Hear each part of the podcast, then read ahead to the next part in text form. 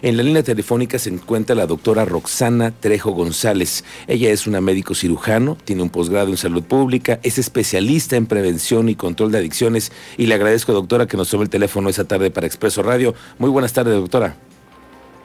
Hola, ¿cómo están? Buenas tardes, Miguel Ángel, un gusto. Hola, doctora. Pues ahora que, llegaron las nuevas políticas a México para el tema de la vacunación de niños y adolescentes, ¿cómo le parece a usted esa nueva política? Pues mira, yo creo que es mucho como el inicio, que empezaron con los grupos de, edad este, mayores de 70, 75 años de edad, observando no la priorización en relación al a los lotes que llegaban de vacunas, a la cantidad de vacuna y cómo podíamos hacer eficiente y disminuir los riesgos. Entonces se inició con los grupos más vulnerables. Yo creo que en el tema de los niños está siendo un poco parecido, aunque esperaríamos que en algún momento se abriera a todos los niños sin importar cuál es su comorbilidad. Hoy lo que se está este, observando es que tienen que ser niños que tienen ciertas comorbilidades, que están en tratamiento, ¿no? Y que ellos si adquieren COVID pudiesen estar en gravedad. Creo que creo que eh, la línea que está tomando el gobierno ahorita es abrir el tema de vacunación, pero sí creía que en algún momento esto pudiese cambiar y se incluyeran absolutamente todos los niños, pero creo que es un, un, pues un comienzo muy parecido al inicio de la vacunación en adultos mayores. Ahora, doctora, el, tema es que tiene que ser solamente Pfizer, ¿no? Esa es la condicionante que tiene este proceso nuevo de vacunación para niños y adolescentes. Pues sí, porque el tema de las vacunas es que aunque los protocolos han sido pegados a, protocolos internacionales, el tiempo pues ha sido muy rápido. No estamos hablando de un año y, meses, un año más, de un año y medio. Entonces el tiempo de poder hacer la evaluación de, grupos de edad pues ha sido en fases, ¿no? Los primeros investigaciones en las diferentes fases clínicas y clínicas de la vacunación era para estos grupos que decíamos y después fueron los niños. Hoy se autorizó, bueno, en mayo se autorizó ya en Estados Unidos por FDA que se vacunaran a los de 16 años, eh, o sea, que bajara de 12 a 16 años para que desde los 12 años se pudieran vacunar. En México también hubo esa autorización muy parecida en la validación en mayo, eh, junio más o menos, y hoy por supuesto ya están incluyendo. Esto va a ir avanzando de acuerdo a los resultados que vayan arrojando las otras vacunas que también ya están haciendo estos estudios de estas fases clínicas para estos grupos de edad y entonces ya podríamos a lo mejor en unos pues meses observar otras vacunas que se pudiesen aplicar también a estos menores. Ahora, doctora, hablemos de, las vacunas que ya fueron aplicadas. Tenemos muchas preguntas de nuestro auditorio que nos dicen, si a mí me, vacunaron, digamos, con Cancino, ¿puedo después vacunarme nuevamente con Pfizer o puedo cambiar de laboratorio? ¿Tengo que buscar una siguiente dosis? ¿Cuál debe ser la recomendación de un especialista como usted para la gente que busca la segunda vacunación o la primera dosis? Claro, mira, eh, yo creo que estos temas exactamente, eh, retomemos esto que te comentaba del tiempo, lo que ha ocurrido, eh, lo que ocurre cuando haces análisis en vacunas es que te llevas años, o sea, las vacunas más o menos se llevan un periodo de 10, 12, 13, 14 años de su investigación, exactamente para incluir todos estos temas, cuándo necesitamos un refuerzo, podemos combinar vacunas, este, en qué momento disminuyen los anticuerpos y esto pues en el transcurso de este tiempo de año y medio, más de año y medio, se han empezado a observar algunos estudios. Algunos, eh, contestando la pregunta de, de, tu, eh, de, de, la persona que nos hace esta duda o tiene esta duda, es eh, algunos resultados observan que sí se pueden combinar, pero todavía no son publicables, o sea, todavía están en fase de, seguimiento. Por ejemplo, AstraZeneca y Pfizer en Inglaterra hace unos meses hubo estudios, hoy sigue habiendo estudios de combinación de vacunas y, y es un tema muy importante porque al final no vamos a poder mantener el sistema como lo iniciamos si no empezamos a tener resultados de combinación de vacunas, pudieran ser las mismas vector-vector o combinación entre las que tenemos ya hoy de nuevas herramientas, ¿no? Como puede ser Pfizer o Moderna. Yo le diría a esa persona que tiene cancino es que eh, lo, que lo que se había recomendado es otra dosis de cancino, no porque se vaya a cero la parte de la eficacia o los anticuerpos, sino porque necesitamos mantener en un nivel alto esos resultados, mucho por las variantes, ¿no? Hoy no tenemos todavía esta como autorización global eh, por, por instituciones internacionales para poder combinar, lo que sí deberíamos de hacer es apegarnos a nuestra nueva de vacunación, esperar esta información que pueda ir saliendo en base a los resultados. Por ejemplo, Pfizer ya se comunicó, ya lo comunicó y se lo dice, se necesita una tercera dosis para mantener esta este nivel de anticuerpos. Es la única hasta hoy que ya lo abrió, ¿no? Las todavía no, no están dando esta información, tendríamos que estar observando lo que ellos dicen. Es decir, todavía no se ha publicado nada oficial y todavía habría que esperar a que los resultados, los laboratorios den a conocer cuál sería la estrategia, por ejemplo, para cada una de las de las vacunas, ¿no? En el caso, como decía usted,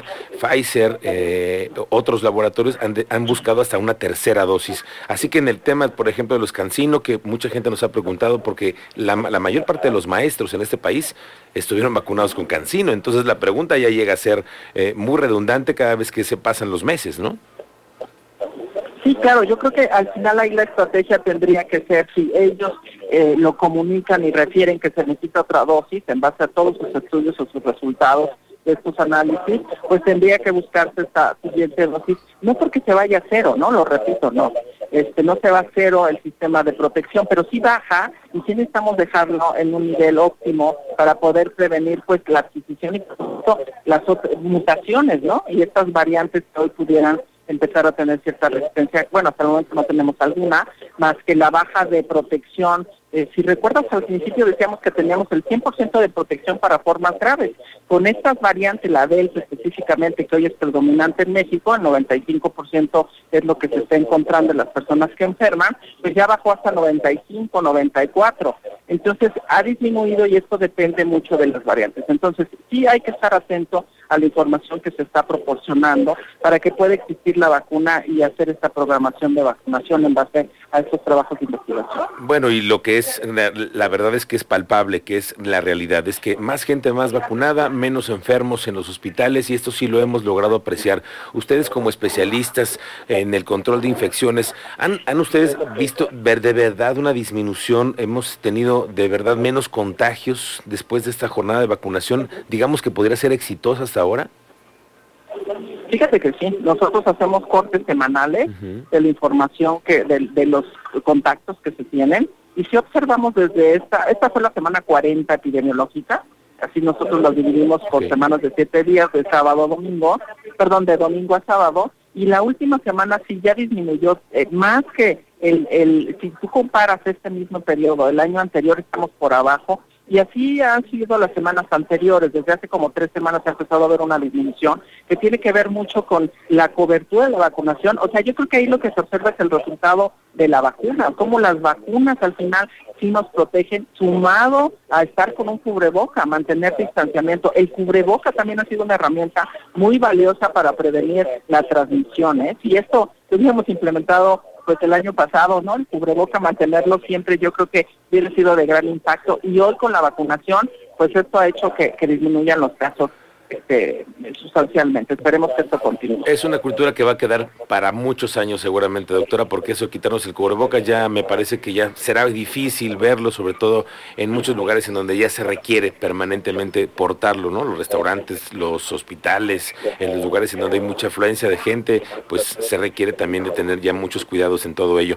Doctora, eh, eh, gracias por esta plática. Eh, nos quedamos pendientes con, con temas que pudiéramos abordar en la siguiente oportunidad sobre el tema del certificado de la vacunación también, que es un proceso porque también legalmente ahora nos podemos identificar en, en otros países, en las aduanas, eh, si vamos a salir de viaje, en una aerolínea, también es un, es un eh, nuevo documento que hay que portar y que hay que tener también eh, autentificado, ¿no? Claro, y fíjate que, que, son temas que vamos a ir actualizando en transcurso del tiempo. Creo que un tema hoy es que si tenemos la oportunidad de vacunarnos, estamos dentro de esto, si tenemos hijos que tienen comorbilidades, no desaprovechemos esta oportunidad, si somos adultos que todavía no nos hemos vacunado, yo creo que es la mejor opción es esa, vacunarse, que por favor se unan a esta campaña que también estamos haciendo en el Consejo de la Comunicación para que quien tiene dudas pueda eh, pues quitarse sus dudas ahí en nuestra plataforma. Hay todas las preguntas que nos han dado, ¿no? Y ahí les resolvemos sus dudas. Y, y yo creo que la mejor este ejemplo es esto que tú comentas, la baja de los casos, nosotros lo hemos corroborado y tiene que ver mucho con estos dos temas, ¿no? La parte de sanidad, la parte de la vacunación. La vacunación que es importantísima. Doctora, ¿dónde podemos encontrar más información de ustedes en redes sociales? ¿Dónde la encontramos? Sí, pueden poner hashtag www.quelavacunanosuna.org y ahí está toda la información y ahí nos pueden encontrar. Y que la vacuna nos una, doctora. Claro. Ahí los esperamos. Gracias. Es la doctora Roxana Trejo González, especialista en control de, infecciones, quien también nos ayudará para ir también eh, pues teniendo más información sobre el tema del nuevo proceso de vacunación que vamos a tener en México ahora con la llegada de las vacunas para niños y adolescentes.